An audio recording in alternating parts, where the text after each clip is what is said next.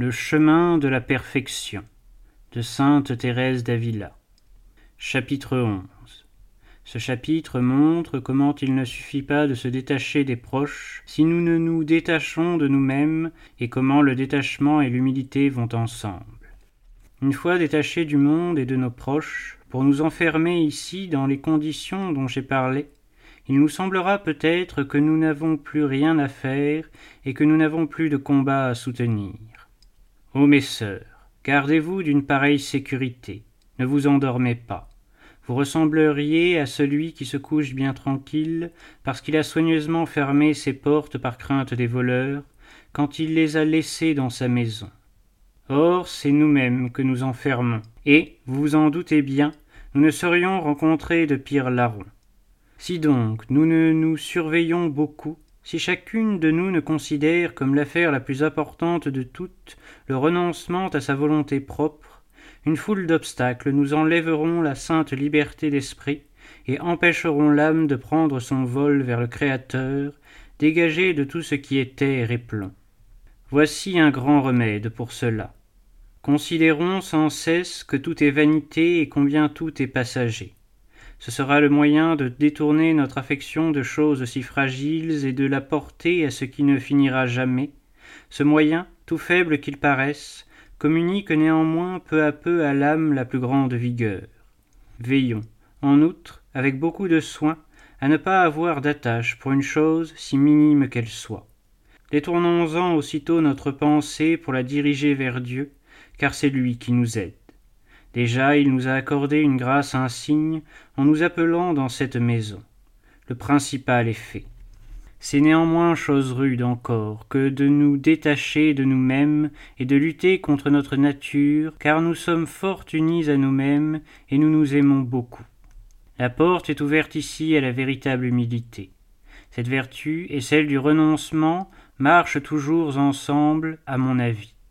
Ce sont deux sœurs, il ne faut point les séparer. Elles ne sont point comprises parmi ces proches dont, comme je l'ai dit, nous devons nous détacher. Au contraire, chérissez-les, aimez-les, et ne vous privez jamais de leur compagnie.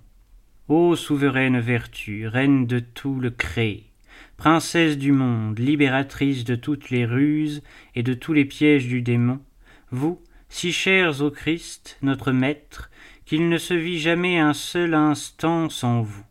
Celui qui vous possède peut s'avancer en toute sécurité, il peut lutter contre tout l'enfer réuni, contre le monde et ses séductions. Qu'il ne redoute personne, le royaume des cieux est à lui. Il n'a rien à craindre, car il se préoccupe peu de perdre tous les biens créés, ce ne serait même pas là une perte pour lui. Il ne craint qu'une chose, celle de déplaire à Dieu.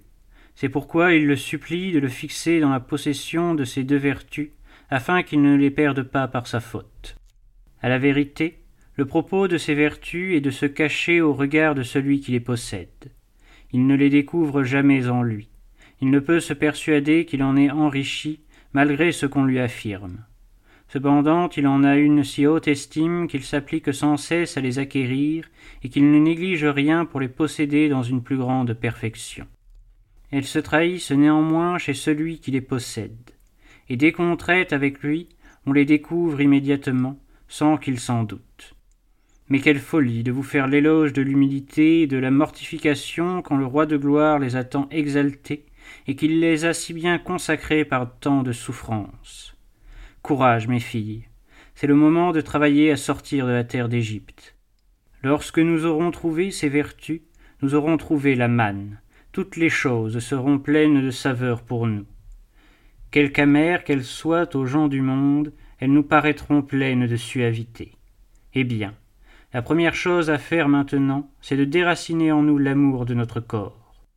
Il y a des religieuses naturellement si amies de leur aise qu'elles n'ont pas peu à faire ici, elles sont fort soucieuses de leur santé, et il est étonnant de voir les combats que les religieuses en particulier, mais tout aussi bien les personnes qui ne le sont pas, doivent soutenir sur ce point. On dirait que certaines religieuses sont entrées dans le cloître pour travailler à ne point mourir et prendre toutes sortes de soins. À la vérité, les actions de ce genre ne sont guère possibles dans ce monastère, mais je voudrais qu'on n'en eût même pas le désir. Prenez donc courage, mes sœurs. Vous êtes venu ici dans le but de mourir pour Jésus-Christ, et non de vous traiter avec délicatesse pour lui. Le démon représente à l'esprit que l'on doit se soigner pour suivre et garder la règle, et l'on veille alors avec tant de soin sur sa santé, toujours dans la louable intention de suivre et de garder la règle, que l'on meurt sans l'avoir suivie complètement durant un mois, ni peut-être un seul jour. Je ne sais pourquoi ces personnes sont entrées en religion. Ne craignez pas que l'on manque de prudence sur ce point, ce serait bien extraordinaire. Les confesseurs eux-mêmes ont aussitôt peur que l'on ne vienne à se tuer par des pénitences. Cette imprudence est tellement en horreur qu'il serait à souhaiter qu'on eût même cette disposition pour tout. Les âmes qui suivent une voie opposée ne se troubleront pas, j'en ai la certitude, de ce que je dis, et moi je ne me troublerai pas si on prétend que je juge des autres par moi-même, car c'est la vérité. À mon avis, le Seigneur nous rend d'autant plus malades que nous nous soignons davantage. C'est du moins la grande miséricorde qu'il m'a faite.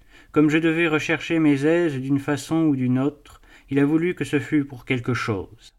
C'est une chose curieuse que de voir quel tourment se donnent ces religieuses. Il leur vient parfois un désir de se livrer à tort et à travers à des pénitences qui ne durent que deux jours, comme on dit, puis le démon leur représente que cela leur a fait mal. Il leur inspire donc l'horreur des pénitences, et elles n'osent même plus, après une telle expérience, accomplir celle de la règle. Nous ne gardons pas certains points très faciles de la règle, comme le silence qui ne saurait nous faire du mal. À peine souffrons-nous de la tête que nous n'allons plus au cœur, ce qui ne nous tuerait pas. Nous voulons inventer des pénitences de notre choix, et nous en venons à ne plus accomplir ni celle-ci ni celle-là. Parfois la souffrance est légère, et nous ne nous croyons plus obligés à rien, ou bien nous nous imaginons avoir rempli notre devoir, parce qu'avec une dispense nous nous estimons quittes. Mais, direz-vous, pourquoi la supérieure la donne-t-elle? Si elle connaissait notre intérieur, peut-être ne l'accorderait-elle pas. On lui représente qu'il s'agit d'une chose nécessaire. Le médecin, à qui on a parlé dans le même sens, nous appuie. Une amie ou une parente est là tout près qui pleure. Que voulez-vous que fasse la prieure?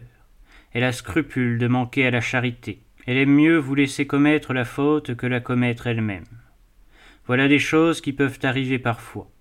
Je les marque ici pour que vous sachiez vous en préserver, car si le démon commence à nous effrayer par la crainte de perdre la santé, nous ne ferons jamais rien. Plaise au Seigneur de nous donner sa lumière, afin que nous puissions nous bien diriger en tout. Ainsi soit-il.